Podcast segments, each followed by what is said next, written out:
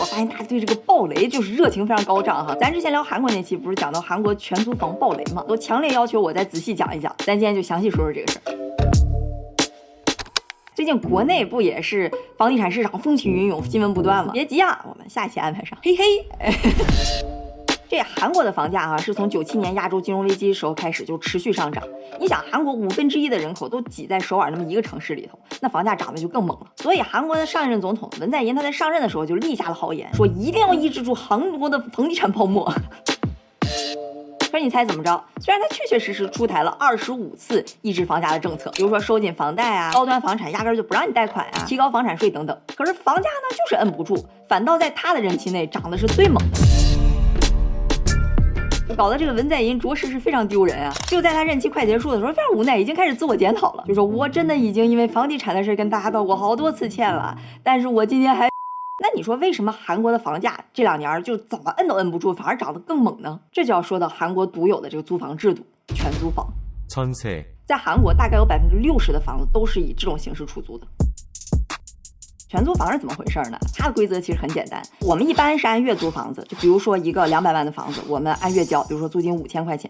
在全租房的模式下啊，你一分钱都不用交，可以免费住，但是你得给房东来交个押金，这个押金其实非常多，大概能占到房价的百分之五十到百分之八十。也就是说，你一开始就得押，比方说一百二十万压在房东那，之后你租房期间呢，你也不用再给房东付房租，然后房东呢也不会因为你交了押金要给你付利息。到两年之后呢，房东把那一百二十万如数全都还给你，哎，你们俩这个租约就算。完事儿了。说到这儿，肯定有人就要有疑问了。你说我都有一百二十万了，那我买房不香吗？当然，大多数租客肯定没有那一百二十万。这个钱呢，其实他找银行借的。而银行借给你一百二十万的贷款，比如说利率百分之四吧，那你其实每个月只要支付大概四千块钱的利息，就能住在这个价值两百万的房子里。正常情况下，这房子一个月可是租五千块钱，那不就省了一千块钱吗？哎，那有朋友就要问了，我都能贷到这一百二十万了，我为什么不贷款买房子呢？嗯注意哈，这时候这一百二十万它只是两年的一个短期贷款，而我们买房子大家都知道，可能是十年、二十年、三十年的长期贷。很多年轻人哪愿意背上这么重的房贷负担去买房呀，对吧？所以他们才选择了全租房的模式。这也是为什么在韩国二十多岁年轻人里边，这种全租房模式是最受欢迎的。你看啊，韩国国民的住房持有率是百分之五十六，而这个数字在中国是百分之九十，也就是说，韩国只有一半多一点的人是有自己的房子，剩下全都是租房。这里边很重要的一个原因，就是因为在低利率的环境下，这个全租房模式实在是太爽了。哎，你看，咱经过缜密的一分析，租客肯定是更喜欢全租房的。那银行呢，对吧？我能给租客多贷一次款，业务更多了，当然开心。所以银行也很喜欢这种模式。你是不是想说这么折腾一趟意义到底在哪儿呢？你看，租客找银行贷款给房东，房东呢拿到钱以后再存回银行玩呢。房东拿着钱肯定不是存银行了，他得拿着一百二十万去投资。这投资回报率呢，他指望着肯定得比那五千块钱租金高。投股票吗？韩国的股市虽然也是震荡上涨，但是那回报率还不如存银行呢，而且风险也太大了。所以这里边其实最主要的投资方式啊，还是去炒房。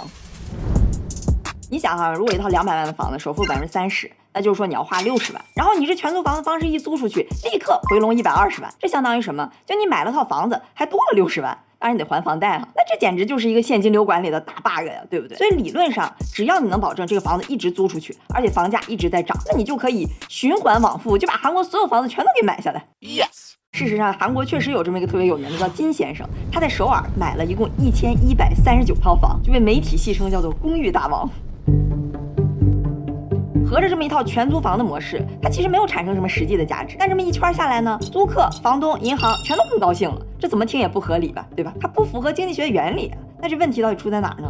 哎，它底层上啊，这套架构额外收益的背后其实是有成本的，这个成本呢，就是它额外的风险。你想啊，这套房子假设百分之三十首付的时候，它其实就三倍多的杠杆。那你要在全租房的模式下呢，你就不需要任何初始资金，或者说你这个初始资金可以立马回笼，那这杠杆就变成无穷大了，所以才有人能买下成百上千套的房子。这个全租房的模式呢，它相当于给韩国上了一个非常大的杠杆。你看，韩国的家庭负债比 GDP 超过了百分之一百，超过了包括美国、中国、日本在内的全球绝大多数主要经济体。而我又找到了韩国经济研究学院这份报告，他说要是完全算上全租房的杠杆，这个比率可能会达到百分之一百五十七，那可真就是冠绝全球了。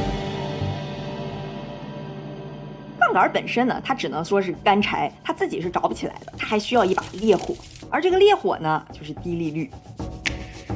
你看看这个是文在寅时期韩国的利率，那你说这房价能不涨吗？而对于韩国这个烈火，可不只是降息那么一点儿。二零年之后疫情嘛，全球都大放水，你别看人都被关在家里了，那资本可是在大狂欢呀，钱也多，韩国出口也旺盛，而疫情呢又让房屋供给停滞，好家伙，需求旺盛，供给还停滞，那房价自然飞涨。这可不光是韩国哈，全球大部分国家除了中国，基本都差不多。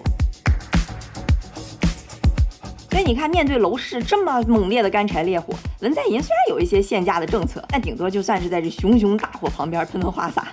到二零二二年的时候啊，韩国首尔一套房子均价已经超过了一百万美元，就七百万人民币，每平米的均价达到了二点二万美元。而在这个大名鼎鼎的江南区，房价已经被炒到了七万块钱每平米，那就是五十万人民币啊。这时候，不管是房东还是租客还是银行，那脸上每天都是笑开了花的。可我们都知道，杠杆的作用是什么？就是它会放大你的收益和亏损。所以房价涨的时候呢，你杠杆越大，赚的就越多。但如果在房价下跌的时候呢？二零二二年，美国通胀抬头，一年之内加息超过了百分之五。韩国的通胀紧接着也跟着起来了。我们说过哈，通胀是经济的头号洪水猛兽，韩元对美元也开始飞速的贬值，那韩国央行也不得不跟着开始加息。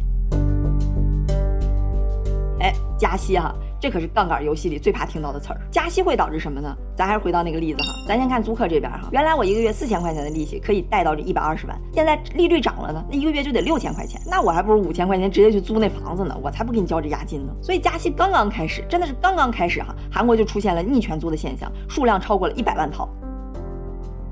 而且啊，不光是租客这边，房东自己也一样受到了加息带来很大的冲击。韩国呢，超过百分之八十的抵押贷款哈，它其实都是浮动利率的，意思就是说你每个月要还的利息是随着当时的利率环境而变的。所以像前两年那种低利率环境的，那你每个月要付的利息就少，现在加息了，你要付的就更多了。其实中国的抵押贷款呢，你看咱知道是以 LPR 为基础的嘛，所以它其实也类似，也算是个浮动利率。这跟美国就不一样了哈，美国超过百分之九十五其实都是固定利率。就比如说我贷的时候是百分之五，那这三十年就锁死了，一直都是百分之五，百分之八它就是百分之八。之后这三十年不管利率市场怎么变，美联储怎么变，那都是银行的风险，和你没啥关系了。所以你发现没有啊？就是固定利率的环境下，其实这个贷款买房的人，他对利率的敏感度是更高的。因为我一旦定下来之后，就都得按这个还了，我肯定更谨慎。这就为什么前两年在低利率环境下啊，美国的房价是一路高涨，贷款就跟不要钱似的，三十年期还不到百分之四，那谁不是都努一努就买个房子玩玩？而像韩国、中国这种以浮动利率为主的呢，它其实就是已经贷款的人更容易受到这个利率变化的波及。那这韩国一加息百分之三，好，所有贷款买房的人，你每个月都多还。比如说三千块钱利息，正常吧，百分之三可能也能忍。但你别忘了哈，在全租房的模式下，那些开满杠杆的人，比如说金先生，那一千多套房子，每套多还三千块钱，再加好多人直接选择不租了，那就是毁灭性的打击了。这位金先生在二零二二年十月被警方发现死亡，原因并未透露。就类似还有很多利用着全租房的杠杆炒房客们哈，是破产的破产，跑路的跑路，这就让这些全租房客的押金岌岌可危。虽然啊，大部分的全租房它是有个保险公司担保的，但就在去年还是发生了两千多起全租房押金的并吞案，涉及的金额达到了七千多亿韩元。预计今年全租房带来的损失可能会达到一万八千亿韩元。就光我查到啊，韩国今年就已经发生了四起因为全租房的债务而自杀的租客。那房东们呢，就只能被迫清仓甩卖自己的房产。韩国在今年一月份待出售的这个房屋达到了七万五千套，是二零一二年以来的最高水平。房企们也被逼急了，真的是什么招都用上了。就但凡你来看房子，我就直接送你 AirPods；买房子，他就可能送你一台奔驰车，或者直接送金条。韩国的房价从二零二二年下半年哈一加息，立刻就开始下跌，持续跌到了今年四月份，整体缩水了百分之十。很多地方的房价甚至下跌了三到四成，成交量下跌了百分之七十。这韩国家庭的贷款，也就是这个杠杆，也开始逆转下滑。可能有人就说了，那前两年它不是暴涨了那么多吗？里外里房价可能也还好啊。这么说吧，可能也有道理。但问题就是，当房价上涨的时候，大家都加足了杠杆，房价那么一跌，就可能会导致一小部分人破产甚至自杀。那对原有的社会秩序的打击其实很大。这就好比说哈，如果社会整体大家都缩水了百分之十，那可能还好，你挺一挺也就过去了。但是假设百分之九十的人没什么问题，百分之十的人就完全停摆，倾家荡产。你看这两边可能财富都是损失百分之十，但是后者对社会的打击是非常大的。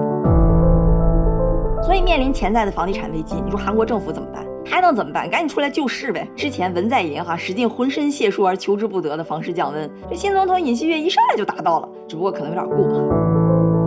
开始各种 unwind，就是撤销之前文在寅各种限制楼市的政策，就比如放宽首套房贷款规定、减少房产税、提供贷款优惠等等。但我们知道哈，这个最重要的调控手段其实是什么呢？还是利率。所以韩国央行也说了哈，为了刺激经济、刺激楼市，今年年底可能就要降息了。哎，搞笑是什么哈？这还没开始降息呢，因为之前房租开始飞涨了，全租房的模式又成了香饽饽了，开始盛行起来。这个房地产市场似乎又要开始原来的老路了。这似乎就是房地产市场逃不过的一个轮回，稍微一碰它就崩，一刺激就撒欢儿。它底层是什么呢？啊，还是因为杠杆太高了。这个呢，大概就是韩国房地产市场危机的始末哈。很多朋友就说了，你别光聊韩国呀，你也说说中国呗。哎，我们下期见。